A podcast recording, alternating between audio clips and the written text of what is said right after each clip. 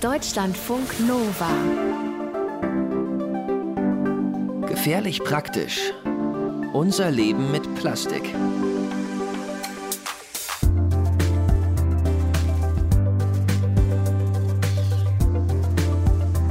Folge 1. Was bisher geschah. Leben in der Plastikwelt. Am 15. März 2019 wird an der philippinischen Küste in der Nähe der Hauptstadt Manila ein junger Wal angeschwemmt. Einen Tag später ist er tot. Als die Meeresbiologen vor Ort das Tier aufschneiden, finden sie mehrere Plastiktüten, Reis und Bananensäcke. Insgesamt rund 40 Kilo. Daran ist das Tier verendet. Wer will, kann sich auf Spiegel Online anschauen, wie die Meeresbiologen einen Plastikfetzen nach dem anderen aus den Eingeweiden des Wals ziehen. Und das ist nicht das einzige Beispiel für Tiere, die an unserem Plastikmüll sterben. Nur das bisher krasseste. Beschissenes Plastik könnte man da denken oder auch kaputte Welt. Irgendwas stimmt jedenfalls ganz und gar nicht, wenn wir regelmäßig das Gefühl haben, in Kunststoffen zu ersticken, die Meere sind voll davon. Aber nicht nur die. Wenn wir mal ehrlich sind, dann können wir uns ein Leben ohne Plastik gar nicht mehr vorstellen. Wir schlafen auf Matratzen aus Schaumstoff, tragen Klamotten aus Polyester oder anderen synthetischen Stoffen. Wir putzen uns die Zähne mit Plastikzahnbürsten, auf die wir Zahnpasta aus der Plastiktube schmieren. Unser Kaffee kommt aus einer Maschine, die mindestens zum Teil aus Plastik besteht. Dann setzen wir uns ins Auto, in die Straßenbahn oder aufs Fahrrad und auch da ist ganz schön vieles aus Plastik gemacht. Ich könnte noch viel mehr aufzählen. Ich bin Kerstin und das hier ist der zweite Podcast, in dem ich mich mit Umweltthemen beschäftige. Deutschlandfunk Nova. Ohne Müll. Kerstin will es schaffen. Letztes Jahr habe ich versucht, eine Weile ohne Müll zu leben und dabei die ein oder andere skurrile Erfahrung gemacht. Hallo. Ähm, wir hätten gerne einen Halloumi-Teller zum Mitnehmen. Könnt ihr das vielleicht hier reinmachen, statt in Alufolie und so? Zum Beispiel, als ich versucht habe, mir in der Falafelbude den Halloumi-Teller in meine mitgebrachten Dosen verpacken zu lassen. Hier? In die Halloumi-Teller. Genau. Und ähm, ich weiß nicht, ob das alles hier reinpasst, deswegen vielleicht könnt ihr das Taboulet und Brot hier reinmachen. Ja, genau, aber ich versuche Müll zu vermeiden. Deswegen, ähm, wenn es geht, ähm, wäre es mir lieber, wenn ihr es da reinmachen könntet. Ja? Hat am Ende funktioniert. Ich musste mich aber schon ein bisschen überwinden, wie so oft während meines Zero Waste Experiments. Könnt ihr übrigens alles nachhören, wenn ihr wollt. Der Podcast heißt Ohne Müll, Kerstin will es schaffen und den gibt es auf der Webseite von Deutschlandfunk Nova, bei Spotify, iTunes und als Video bei YouTube. Ich glaube, ich verrate aber nicht zu viel, wenn ich euch jetzt sage, dass ich es nicht geschafft habe, komplett ohne Müll zu leben. Aber ich produziere seitdem deutlich weniger Müll. Vor allem, weil ich ein paar Gewohnheiten dauerhaft umgestellt habe. Zum Beispiel bestelle ich fast nichts mehr to go, sondern esse vor Ort oder ich nehme meine eigenen Behälter mit zur Falafelbude oder auch zum Sushi-Laden. Und ich habe immer Einkaufsbeutel und Netze dabei, um Obst und Gemüse lose kaufen zu können und ohne Plastik oder Papiertüten auszukommen. Worauf ich allerdings kaum verzichten kann, ist Schokolade. Klar, die könnte ich auch im Unverpacktladen kaufen oder Kekse selber backen, mache ich aber ehrlich gesagt nur sehr selten. Und auch eine Spezi oder eine Cola muss manchmal sein, auch wenn es die dann vielleicht nur in der Dose oder in der Plastikflasche gibt. Auch Kosmetika kaufe ich oft noch fertig. Mascara, Gesichtscreme und manchmal auch Bodylotion. Und auch die sind fast immer irgendwie in Plastik verpackt. Plastik ist mittlerweile echt das, was mich am meisten nervt. Vor allem seitdem ich weiß, dass aus Plastikabfällen ganz oft eben nicht neue Plastikprodukte entstehen, sondern das meiste verbrannt wird. Ich erinnere da an die Aussage von Peter Quicker aus Ohne Müll. Der ist Professor für Energierohstoffe an der RWTH Aachen und hat eine ziemlich deutliche Meinung zum Thema Recyclingquote in Deutschland. Also ich sag's mal ganz deutlich, diese Statistik ist ein einziger Beschiss. Aber so richtig kommen wir ja oft nicht um Plastik rum. In meinem Alltag fühle ich mich immer noch oft ein bisschen hilflos, wenn ich versuche, Plastik zu vermeiden. Das fängt beim Einkaufen im normalen Supermarkt an. Aber selbst wenn ich mit dem Fahrrad zur Arbeit fahre, produziere ich Plastikmüll. Und zwar in seiner vielleicht schlimmsten Form, als Mikroplastik. Stichwort Reifenabrieb. Wichtiges Thema, das wir uns später noch ein bisschen genauer anschauen werden. Das Plastikproblem ist ein unglaubliches Wohlfühlthema. Das ist Stefan Schweiger, Politikwissenschaftler von der Uni Bochum. Er beschäftigt sich aktuell zusammen mit Kollegen vom Fraunhofer Umsichtinstitut in Oberhausen mit der Frage, wie viel Plastik können wir eigentlich noch in die Umwelt emittieren, dass es gerade noch erträglich ist? Also so viel wie jetzt, mehr, weniger. Ihm und seinen Kolleginnen und Kollegen ist klar, dass Plastik aktuell ein ziemliches Problem ist. Aber warum hält er es dann für ein Wohlfühlthema? Das ist total angenehm. Warum? Der Schuldige ist nie da. Und auf meine Veranstaltungen kommen auch nie Leute, die Plastik ins Meer werfen. Diese Personen sind also mir vollkommen unbekannt und jedem irgendwie unbekannt. Und das hat Schweigers Ansicht nach einen ganz einfachen Grund. Ganz am Anfang des Projekts haben wir so eine Straßenumfrage gemacht, um mal so ein Gefühl zu kriegen, was denken die Leute über Plastik. Und dann war eine Frage in den Umfragebogen, auf was könnten sie denn aus Kunststoff verzichten? Und dann sagen die, alles. Dann schauen die einen an durch so eine Kunststoffbrille mit, mit einem Handy aus Kunststoff in der Hand und irgendwie die, ob, ob die Kleidung jetzt pur aus Baumwolle war, das will ich jetzt auch mal verzweifeln, ob da nicht Polyester oder so dabei war. Das hat mir so gezeigt, man ist für diesen Werkstoff irgendwie etwas blind geworden. Ja, stelle ich auch immer wieder fest. Ganz einfach, weil Plastik überall um uns herum ist und wir oft gar nicht wissen, wo überall Plastik drin ist. Aber warum ist es ein Problem? Oder anders gefragt, wie ist Plastik oder korrekter ausgedrückt Kunststoff zum Problem geworden? Also ich meine, als nach und nach die ersten Kunststoffe entwickelt wurden, da war das ja eine ziemliche Sensation, weil sie nämlich überraschend vielseitig sind. Und die ersten Kunststoffe waren auch noch ziemlich bio. Sie bestanden nämlich aus natürlichen Materialien, aus Baumharzen oder aus Käse zum Beispiel. Mit der massenhaften Nutzung von Kunststoffen ging es erst viel später los. Als der belgische Chemiker Leo Baekeland Anfang des 20. Jahrhunderts entdeckte, wie man Kunststoffe auf der Basis von Erdöl herstellen kann. Das nach ihm benannte rotbraune Bakelit gilt als der erste vollständig künstlich und vor allem massenhaft hergestellte Kunststoff und Baekeland als Wegbereiter des Plastikzeitalters. Was so richtig erst ein paar Jahrzehnte später angebrochen ist, sagt Stefan Schweiger um da mal irgendwie so in der Nachkriegsphase zu starten, Kunststoffe haben da den Wohlstand ermöglicht. Dieses Wirtschaftswunder meint man ja, wir sitzen hier gerade im Ruhrgebiet, dass es auf Kohle und Stahl aufgebaut ist, aber konsumtechnisch ist es vollkommen auf Kunststoffen aufgebaut. Aus heutiger Perspektive betrachtet sind die Anfänge des Plastikzeitalters ziemlich witzig, erzählt Schweiger. Im Nachkriegsdeutschland wurden die neuen Materialien nämlich erst einmal unter ihren Handelsnamen beworben. In der Hörzu gab es auch so Leben mit Luran.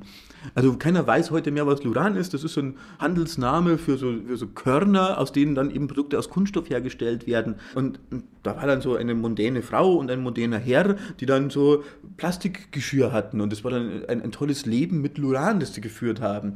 Also so wollte man es den Leuten mal näher bringen. Denn die wussten ja noch gar nicht, was das ist, Plastik.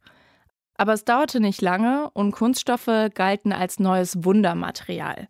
Die Möglichkeiten schienen unendlich zu sein. Was man alles dachte, was man damit so machen kann. Zum Beispiel in Russland, in der damaligen Sowjetunion, dachte man, man könnte ganze Städte mit Plastikkuppeln überziehen, weil es da ja in Sibirien recht kalt ist und wenn ich da so eine Plastikkuppel drüber mache, hat es da im Schnitt 10 Grad und dann haben die Leute, die im Abbau von Diamanten arbeiten, es ist nicht zu kalt und können irgendwie da im, in einem leichten Pullover zur Arbeit fahren. Also solche Vorstellungen hatte man damals auch. Es gibt Spiegelartikel, da hat man fantasiert von menschlichen Kiemen aus Kunststoffen, damit wir unter Wasser atmen können, damit wir nicht die, diese riesigen Flaschen auf dem Rücken mittragen müssen. Und die wurden dann auch laut diesem Artikel in New York dann auch Hamstern eingebaut und die konnten dann auch irgendwie unter Wasser eine Zeit lang überleben. Hat dann aber anscheinend doch nicht so super funktioniert, dass es sich bis zum Einsatz beim Menschen durchgesetzt hätte. Aber das ist noch lange nicht alles. In den 60er Jahren war auch mal so eine Überlegung, man könnte die Wüsten mit Schaumstoff unterkoffern. Und dann hält das die Feuchtigkeit und die werden alle grün und schon ist der Welthunger bekämpft. Also man hatte so Omnipotenzgedanken auch durch diesen Stoff, den man formen kann, wie man will. Und es stimmt ja auch, dass ich aus Plastik alles Mögliche machen kann. Es ist ja tatsächlich auch wahnsinnig praktisch. Und gerade in der Nachkriegszeit, da freuten sich die Leute ganz besonders über ihren neuen Wohlstand und darüber, wenn sie Dinge kaufen konnten, die ihr Leben einfacher machten. Mir ist so eine amerikanische Werbung auch noch so im Gedächtnis, da macht so eine Familie so ein Picknick und nach dem Picknick schmeißt die alles einfach so weg in die, in die Luft. Und wie, wie, unglaublich praktisch ist denn das? Und man muss ja auch sehen, im Haushalt hat es wahnsinnig viel Zeit freigesetzt. Also wie musste man sich, bevor es Plastik gab und, und die ganzen tollen Geräte einigermaßen für alle zu haben waren, wie musste man sich da im Haushalt abmühen den ganzen Tag? Was hat das für Freizeit freigesetzt? Und mit was haben wir die Freizeit gefüllt? Ja, auch oft mit Produkten aus Plastik. Und wenn wir ehrlich sind, dann ist es heute auch noch so. Es ist sogar noch extremer geworden. So extrem, dass wir schon gar nicht mehr wissen oder zumindest sehr lange darüber nachdenken müssen, was alles in unserem Alltag aus Plastik ist. Denn die Tatsache, dass Plastik so einfach und billig herzustellen ist, hat dazu geführt, dass wir heute sogar Dinge, die wir nur ein einziges Mal benutzen, aus Plastik herstellen. Wie zum Beispiel Plastiktüten, Strohhalme oder Umrührstäbchen für den Kaffee am Bahnhof. Dieser kleine Plastiklöffel, der unten immer dieses kleine Loch hat. Und den benutze ich ja so 1,5 Sekunden ungefähr. Vielleicht, wenn ich morgens müde bin, mal drei Sekunden. Und man muss sich vorstellen, dass da irgendwann mal äh, vor Millionen von Jahren Tierchen gestorben sind, die zu Erdöl wurden in einem sehr langwierigen Prozess. Dann wurde das Erdöl gefordert, dann wurde das Erdöl irgendwo hingebracht. Dann wurde daraus erstmal der Grundstoff, Kunststoff gemacht, der Grundstoff.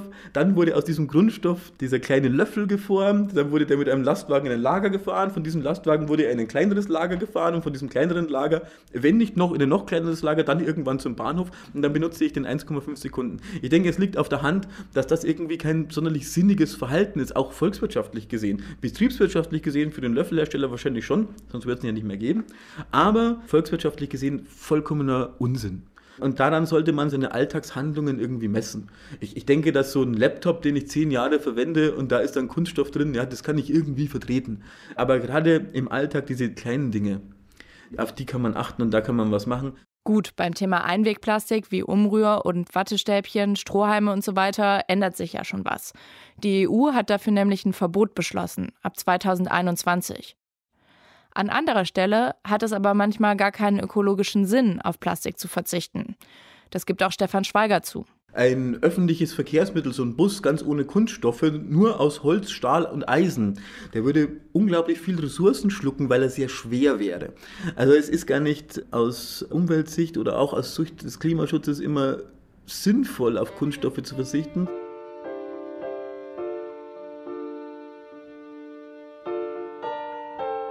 Ein Grund, warum Kunststoffe sich so massenhaft durchgesetzt haben, ist auch ihre Beständigkeit. Allerdings zeigt sich aktuell auch, dass genau diese Beständigkeit eines der größten Probleme am Kunststoff ist. Die fliegt uns nämlich wie ein Bumerang zurück an den Kopf, wenn wir Kunststoffe für alles Mögliche einsetzen, das wir danach wegwerfen. Plastik ist heute überall. Aber wie viel ist es? 2017 haben Forschende aus den USA eine Studie veröffentlicht, in der sie untersucht haben, wie viel Plastik bisher weltweit hergestellt worden ist. Sie schätzen, dass es zum Zeitpunkt ihrer Untersuchung 8,3 Milliarden Tonnen waren. Das ist so viel, wie mehr als eine Milliarde Elefanten wiegen. Man kann es auch pro Kopf umrechnen. 8,3 Milliarden Tonnen sind eine Tonne pro Person, die aktuell auf der Erde lebt. Und übrigens haben die Forschenden auch erst nach dem Zweiten Weltkrieg angefangen zu zählen.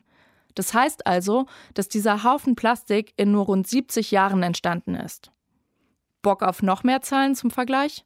Zu Beginn der Wirtschaftswunderzeit 1950 wurden weltweit jedes Jahr zwei Millionen Tonnen Plastik hergestellt.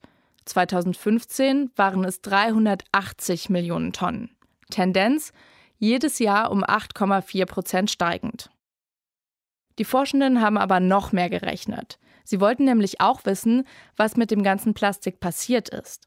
Und kommen zu dem Schluss, dass ungefähr drei Viertel von diesen 8,3 Milliarden Tonnen Plastik inzwischen Müll sind und zum größten Teil auf Mülldeponien, im Meer oder sonst wo in der Umwelt rumliegen. Nur 9 Prozent sind recycelt worden, 12 Prozent verbrannt. Und die Forschenden schreiben, wenn wir nichts ändern an unserem Plastikkonsum, der Plastikproduktion und der Art und Weise, wie wir nach Gebrauch damit umgehen, dann werden wir in 30 Jahren auf einem ungefähr doppelt so großen Haufen Plastikmüll sitzen. Das Ding ist nämlich auch, Plastik ist so robust und beständig, dass es nur sehr langsam abbaut, wenn überhaupt. Bei einer Plastikflasche, die im Meer landet, geht das Umweltbundesamt von 450 Jahren aus. Das gleiche gilt für eine Wegwerfwindel. Und eine Angelschnur baut vielleicht nach 600 Jahren im Meer ab. Vielleicht muss man sagen, weil das natürlich nur Hochrechnungen sein können. So lange gibt es die Kunststoffe, aus denen diese Dinge bestehen, ja noch gar nicht. Und das Umweltbundesamt sagt auch, Plastik ist im Grunde gar nicht biologisch abbaubar. Es zerfällt nur nach und nach in immer kleinere Teile und wird irgendwann für uns unsichtbar.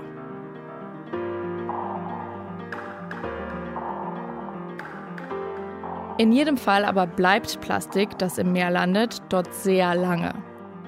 So lange, dass die britische Organisation Beach Guardian bei ihren Beach Cleanups an der Küste von Cornwall regelmäßig Verpackungen mit sehr lange abgelaufenen Mindesthaltbarkeitsdaten findet wie zum Beispiel im Frühjahr 2019 eine alte Mars Schokoriegelverpackung mit dem Mindesthaltbarkeitsdatum 27. September 1986.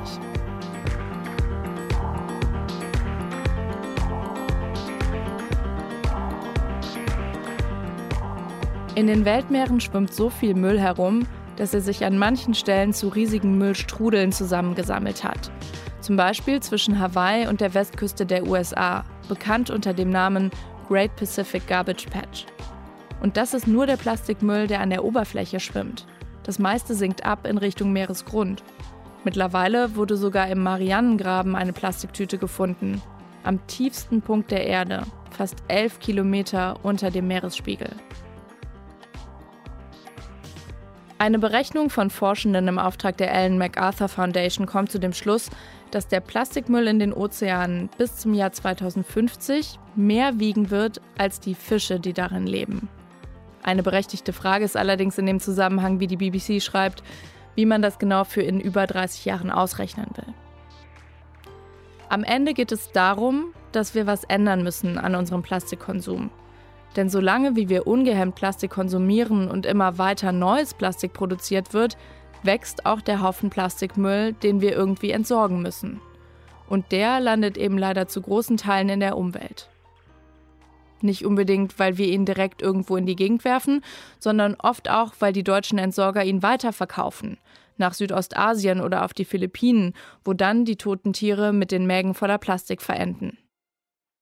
Wenn man Stefan Schweiger fragt, dann sind diese Meldungen vom Marianengraben, dem Great Pacific Garbage Patch und verendeten Tieren in Südostasien viel zu weit weg von den Menschen in Deutschland. Wir verlagern das Problem extrem aufs Meer. Und das führt häufig dazu, dass man das eigene Verhalten überhaupt nicht mehr hinterfragt, sondern das Problem irgendwie verortet. Ja, das sind diese zehn Flüsse in Südostasien und die machen das Problem und das sind nicht wir. Denn was unser Verhalten in Deutschland damit zu tun hat, ist anscheinend leider vielen nicht ganz klar. Ja, das stimmt schon, dass es vor allem zehn Flüsse sind, die zum größten Teil durch Asien fließen, die 90 Prozent des Plastikmülls in die Weltmeere transportieren. Das haben vor ein paar Jahren deutsche Forschende herausgefunden. Das heißt aber nicht, dass es nicht auch unser Plastikmüll ist, der da rumschwimmt. Das haben die Kollegen vom ZDF-Magazin Frontal 21 recherchiert. In dem Fernsehbeitrag erklärt Manfred Sanden von Greenpeace, wie das sein kann. Malaysia, Thailand, Indonesien sind inzwischen die Sortieranlagen für Europa oder für die USA. Das heißt, der Dreck, den wir hier nicht gebrauchen können, geht nach Malaysia, wird dort sortiert. Das, was man noch verwenden kann, äh, wird abgetrennt, wird gereinigt und wird dort dann wieder für neue Plastikprodukte genutzt. Das scheint sich zu lohnen finanziell, sonst würde es nicht passieren. Aber der Rest, der dort aussortiert wird und nicht gebraucht werden kann, der bleibt eben auf teilweise unkontrollierten Deponien liegen. Und von da aus ist der Weg in den Fluss, sei es mit Absicht oder einfach durch eine Windböe, nicht mehr weit.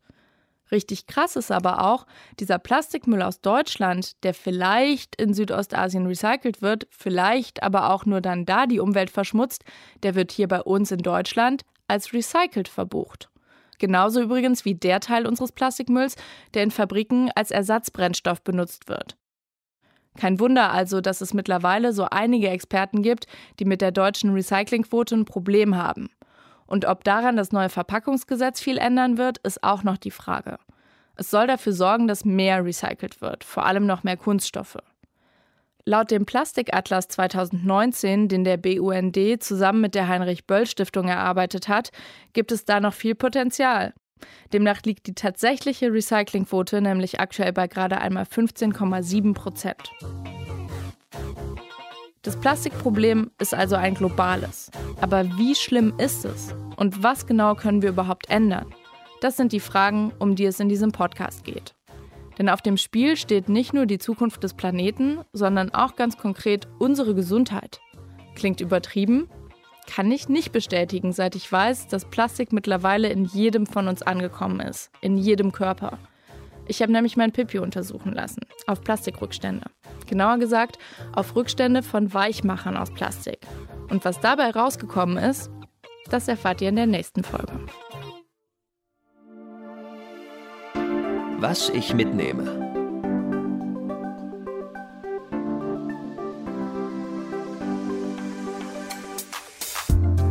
Wir leben im Plastikzeitalter und haben mittlerweile manchmal das Gefühl, dass wir im Plastik ersticken. Zum Beispiel, wenn wieder ein Tier an unserem Müll verendet ist. Dabei war Plastik ursprünglich mal eine ganz schöne Sensation. Die Ideen, was man alles damit machen könnte, reichten bis hin zu Plastikkuppeln über russischen Städten und mit Plastik unterkofferten Wüsten. Okay, zugegeben, diese Visionen sind alle an der Realität gescheitert. Und trotzdem hat sich Plastik durchgesetzt, weil viele andere Ideen eben doch sehr gut funktioniert haben. Manchmal vielleicht ein bisschen zu gut, wenn man sich anschaut, was wir heute alles nach einem Mal benutzen wegwerfen. Klar, es gibt ja auch gute Gründe, warum Plastik heute überall um uns herum ist. Es ist praktisch, leicht, billig und hält einfach sehr lange. Was leider Teil des Problems ist. Denn das meiste von dem, was wir in den letzten 70 Jahren an Plastik produziert haben, liegt noch immer irgendwo rum. Auf Müllkippen, in der Landschaft oder im Meer. Wie lange es da braucht, um sich zu zersetzen, ist nicht ganz klar. Wobei es wahrscheinlich auch nur einfach nach und nach zu immer kleineren Teilchen zerfällt so lange, bis wir es nicht mehr sehen können. Gefährlich praktisch. Unser Leben mit Plastik ist eine Produktion von Deutschlandfunk Nova. ProducerInnen Nastja Nürnberg und Alex Dojanow, Redakteur Dominik Evers, Autorin Kerstin Ruskowski.